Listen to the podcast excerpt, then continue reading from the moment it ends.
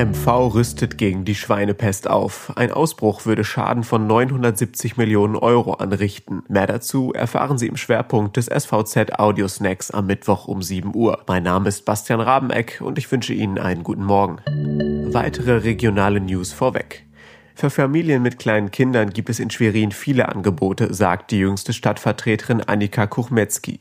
Doch vor allem für die Gruppe der 14- bis 18-Jährigen sieht sie in der Landeshauptstadt einen Mangel. Der Jungunternehmer Enes Sunga vom Trampolinpark Easy Jump in Langkot teilt diese Einschätzung.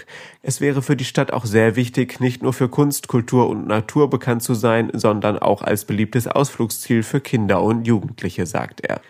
Eltern, die im Landkreis Rostock für einen Platz in der Kindertagesstätte einen Berichtigungsschein brauchen, sind genervt.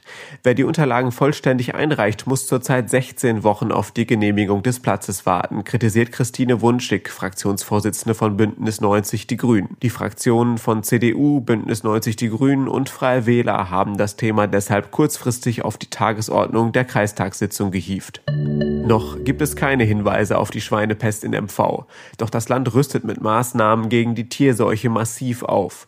Zusätzliche 10 Millionen Euro sind geplant. Wir haben in den letzten Tagen 350 Wildschweine getestet und nichts gefunden, sagte Agrarminister Till Backhaus. Außerdem seien 70 von 200 landwirtschaftlichen Betrieben mit Schweinehaltung untersucht worden. Im benachbarten Polen gäbe es nur noch zwei Regionen, in denen die Schweinepest noch nicht ausgebrochen ist. Wenn wir die Schweinepest in unserem Land nicht verhindern können, müssen wir mit jährlichen Schäden bis zu 970 Millionen Euro rechnen, so Backhaus. Die Summe setze sich unter anderem aus den Verlusten im Tierbestand und aus der Kadaverbeseitigung sowie aus Abwehrmaßnahmen zusammen. Das war der SVZ Audiosnack. Alle Artikel zum Nachlesen und Hören gibt es auf svz.de slash audiosnack.